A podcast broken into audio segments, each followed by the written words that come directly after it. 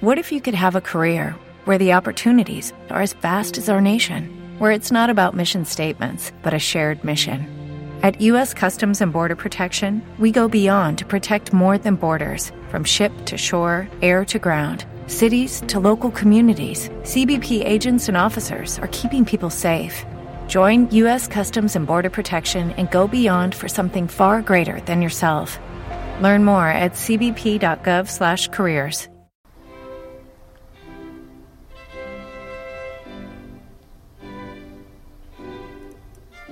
Luigi Boccherini, 1743-1805. Quinteto para guitarra y cuerdas número 9 en Do mayor. La Ritirata di Madrid. Pepe Romero guitarra. Conjunto de cámara Academy of St. Martin de Fields. Lorin Maasel.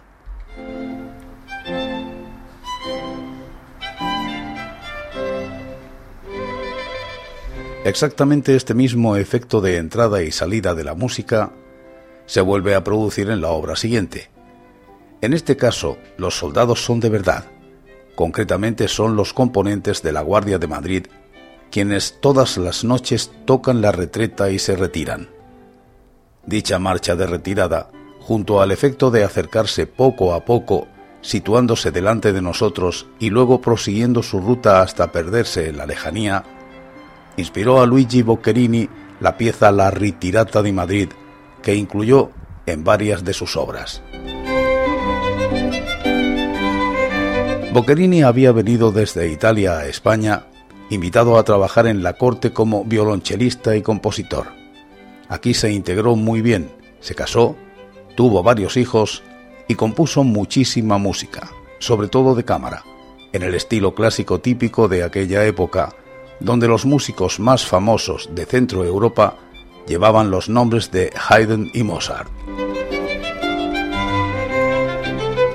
A Boccherini, como a otros compositores comentados anteriormente, le fascinaba tanto la música popular que para algunas de sus obras tomó directamente la melodía y el ritmo del folclore y las tituló así: Fandango, Los españoles se divierten por la calle, Rosario, Las parejas, etc. Con la marcha de la Guardia Nocturna todavía hizo más. Compuso unas cuantas variaciones que fue ordenando de más suave a más fuerte para hacer el efecto de acercamiento y después al revés, de más fuerte a más suave, con lo cual el resultado acabó siendo una pieza simétrica cuyo eje está en el centro, momento de más potencia y mayor tensión. Simplemente escuchando esta pieza podéis reproducir el itinerario de la soldadesca que aumenta o disminuye según procede la música. Y ahora escuchemos la pieza completa.